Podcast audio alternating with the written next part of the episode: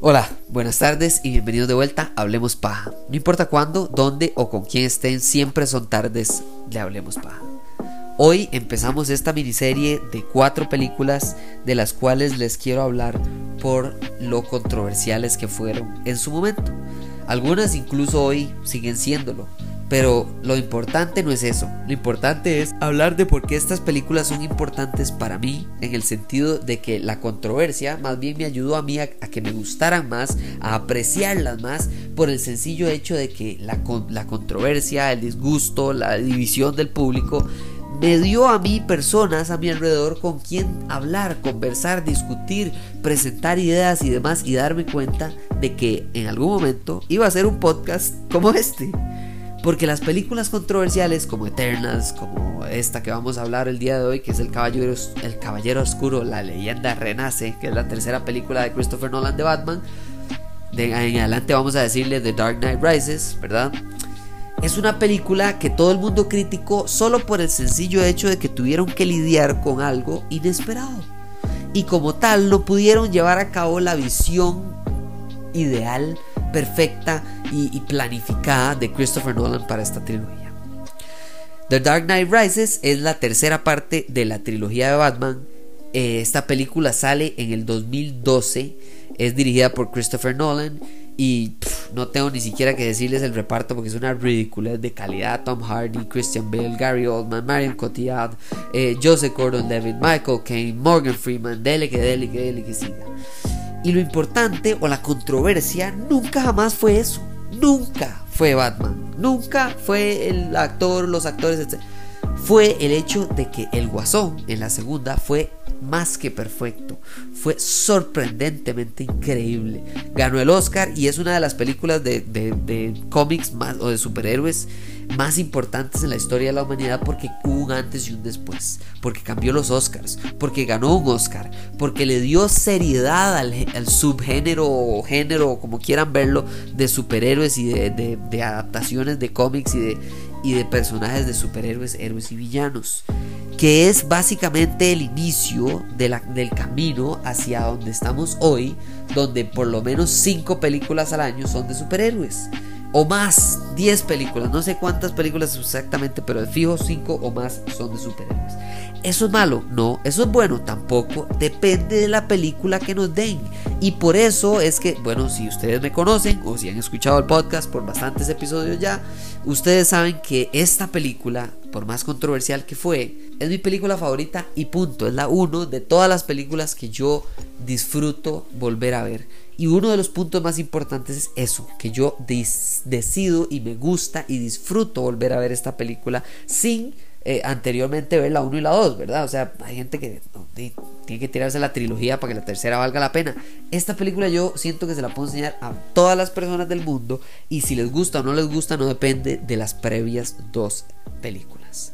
Creo que Christopher Nolan hizo una genialidad eh, adaptando y decidiendo que no iba a poner nada del guasón por respeto a Heath Ledger. El guasón no muere en la segunda, pero aún así, ¿verdad? el plan sí era que estuviera en la tercera.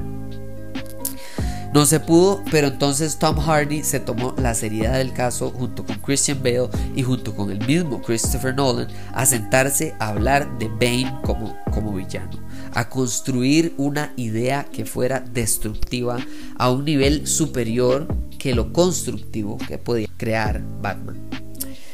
Dark Knight Rises es la controversia de si fue un gran final o una decepción, de si fue muy abierta o si más bien fue muy predecible o si totalmente nada más no es comparable con las otras dos por lo porque tuvieron que hacer. Yo no considero eso porque ya saben a dónde está esta película en mi vida, pero entiendo totalmente que las personas lo que dicen es que esto es sobre lidiar con un gran cierre y que la segunda película fue tan buena que evidentemente la tercera iba a verse débil en su comparación. Y cómo no compararlas si son partes de la misma trilogía. Pero para mí no es comparación, es más bien resaltar la 2 con la 3 o resaltar la 1 con la 2 y la 3 o que las 3 entre sí más bien se complementen para que usted vea el valor de cada una y decida cuál de las tres es su favorita. La gran mayoría de la gente prefiere la segunda por Heath Ledger, estamos muy claros, pero también existen personas que prefieren la primera y la tercera. Yo personalmente prefiero la tercera y eso no le quita ningún mérito a la película de Heath Ledger de The Dark Knight.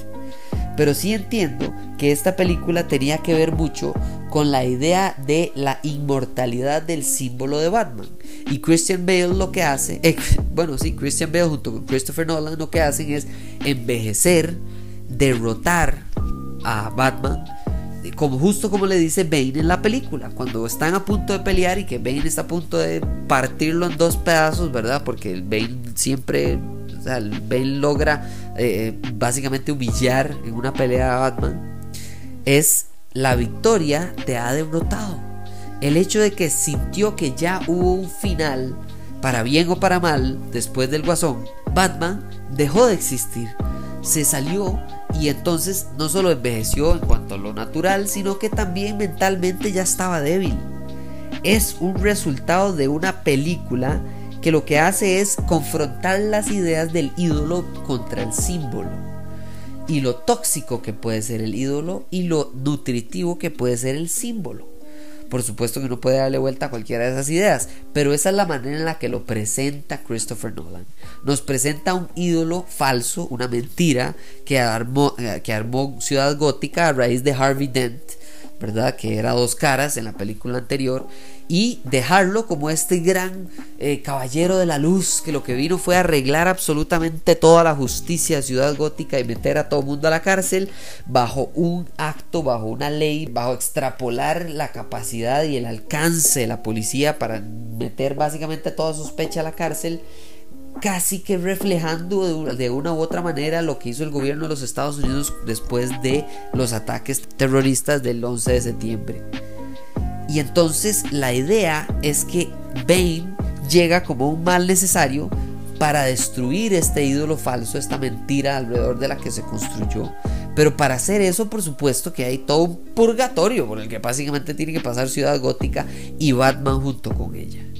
Me encanta que esta película sí fue controversial, es cierto, pero para mí no solo es controversial porque la gente se dividió, sino porque para mí también es incomparable porque es incomparable en el hecho de que lo que hace es hablar del símbolo de Batman.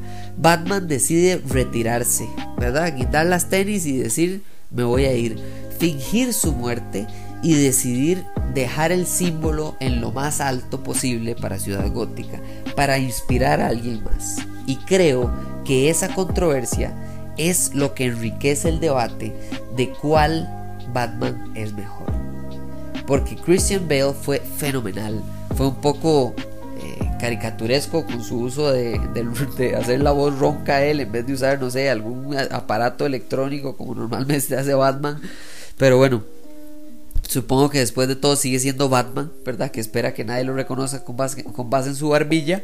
Y creo que lo más increíble de esta tercera película es eso, ¿verdad? El símbolo de la justicia por medio de Batman, el símbolo de la injusticia por medio de Batman, ¿verdad? O sea, Batman para los policías, como empieza y como termina, Batman para los huérfanos, como empieza y como termina, ¿verdad? Con el, con el actor de, de Joseph Gordon-Levitt, Batman como superhéroe, como empieza y como termina, inspirando a Blake, que es Joseph Gordon-Levitt, a tomar las riendas de todo lo que él tenía para seguir adelante con este símbolo y ayudar porque a pesar de que habían terminado con esta crisis, de, sabemos que iba a venir algún otro problema a futuro.